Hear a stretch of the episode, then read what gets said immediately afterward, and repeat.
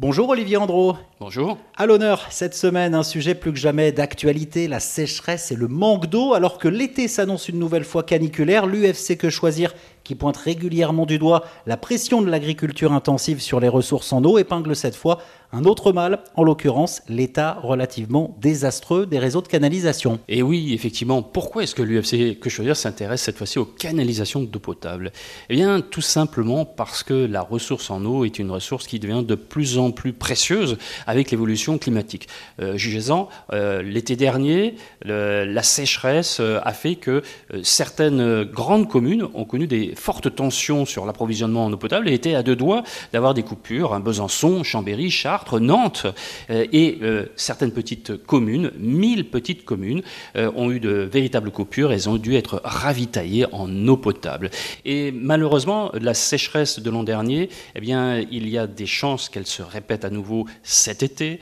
Et pour les prochaines décennies, eh bien, ça risque d'être encore plus grave. Euh, les hydrologues nous indiquent que les deux sources, hein, les, deux matières premières pour fabriquer de l'eau du robinet, à savoir l'eau des nappes phréatiques et l'eau des fleuves et des cours d'eau, eh bien, le, vont diminuer. Euh, en ce qui concerne les recharges des nappes phréatiques par les pluies, puisqu'il y aura moins de pluie, ça pourrait diminuer jusqu'à 25%. Et euh, les débits des fleuves en été pourraient être réduits de 30 à 60%. On évoque, par exemple, une diminution du débit du Rhône par deux. Donc vous voyez, c'est énorme. C'est énorme. Il y a une véritable urgence à agir. Et donc ça veut dire qu'on peut plus se permettre d'avoir des taux parfois gigantesques d'eau de, robinet qui sont perdus, qui sont gaspillés du fait des fuites euh, d'eau euh, potable dans les canalisations anciennes. Et c'est pour ça que l'UFC que je veux dire a étudié les données officielles de la base de données euh, disponible sur cette thématique pour voir où est-ce qu'on en est et quelles sont les solutions. Dans cette enquête, euh, Olivier Andro, l'UFC Que Choisir a, constaté euh, ces, pertes en eau euh, sur le réseau de l'eau, une nouvelle fois potable, qui coûte beaucoup d'argent. Bah, effectivement, c'est c'est d'autant plus dommageable de perdre cette eau, non seulement du point de vue environnemental, mais aussi du, point de vue économique. C'est de l'eau pour laquelle nous, consommateurs, nous avons payé à travers notre facture d'eau, et c'est de l'eau qui coûte cher, puisqu'il a fallu installer des canalisations, euh, on paye des gens qui travaillent pour la potabiliser, on paye des installations extrêmement coûteuses pour enlever les pesticides et la rendre potable. Et donc, c'est une véritable gabegie de, voir toute cette eau qui, part euh, dans l'environnement euh, et, et, qui est perdue avant d'aller au robinet des consommateurs. Le constat de, l'association, euh, Olivier, des bons et des mauvais élèves en, la matière ou, les fuites se généralisent? Alors le Grenelle de l'environnement, vous savez, c'est cette grande messe qui, a été euh, en, 2012, qui, a défini des, tas de propositions euh, très intéressantes, très constructives au niveau de l'environnement, a également fait des propositions pour limiter les fuites d'eau et a défini un maximum légal de fuite de 15%. il ne devrait pas y avoir plus de 15% d'eau qui sont perdues dans les canalisations. C'est déjà pas mal.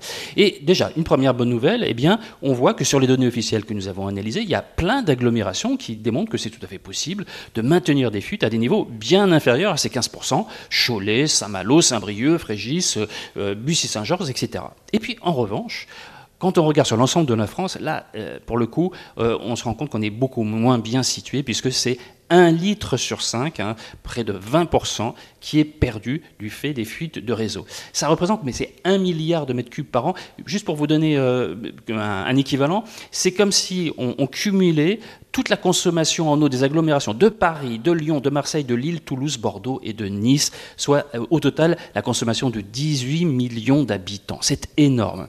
Et là, on voit que malheureusement, euh, s'il y a des bons élèves, il y a aussi des mauvais élèves. Hein. On a quand même 12 agglomérations qui ont des taux de fuite supérieurs d'au moins 10 points à cette limite légale de 15%. Euh, du 25%. Ah, jusqu'à du, 25%. Jusqu'à 1 litre sur 3 même euh, à Évreux, à Aix-les-Bains, Cavaillon, Amiens et Sens. Donc on voit qu'il y a beaucoup d'eau malheureusement qui est perdue dans les canalisations. Et comment euh, réagir? Est-ce que l'UFC Que Choisir appelle les politiques à réagir? Peut-on faire appel à des aides, des investissements? Parce qu'on est aussi aujourd'hui sur un tarif de l'eau à deux vitesses. Mmh. Alors, la, problématique, c'est finalement, on a la moitié euh, du réseau d'eau potable en France qui est fabriqué avec des matériaux fragiles, euh, qui parfois datent de la fin du 19e siècle, tenez-vous bien. Donc, il est vraiment important de commencer à renouveler euh, tout ça. Et on, a défini un objectif de renouveler 1% du linéaire de réseau par an.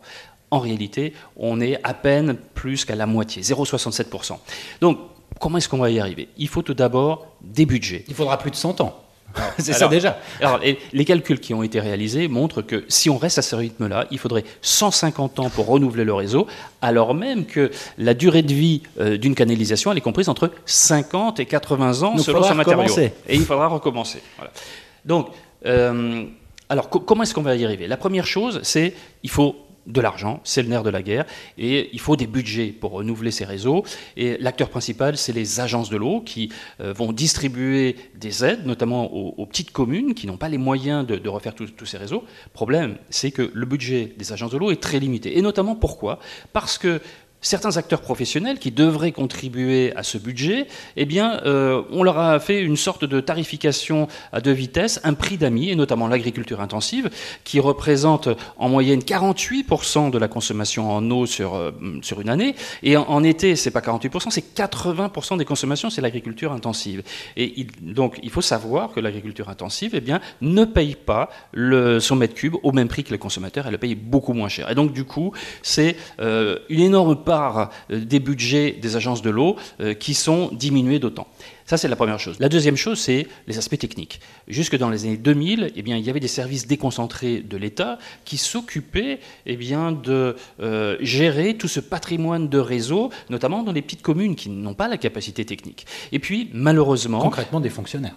Voilà, malheureusement, eh bien, euh, euh, tous ces services ont purement et simplement disparu.